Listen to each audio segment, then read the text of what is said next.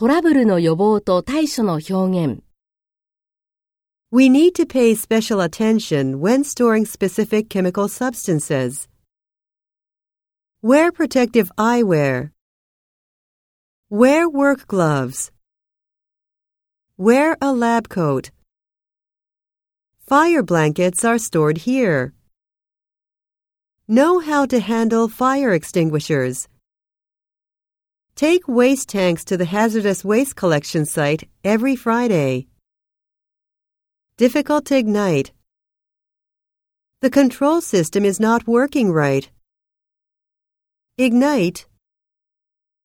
The centrifugal machine should be checked. How long will it take to fix it?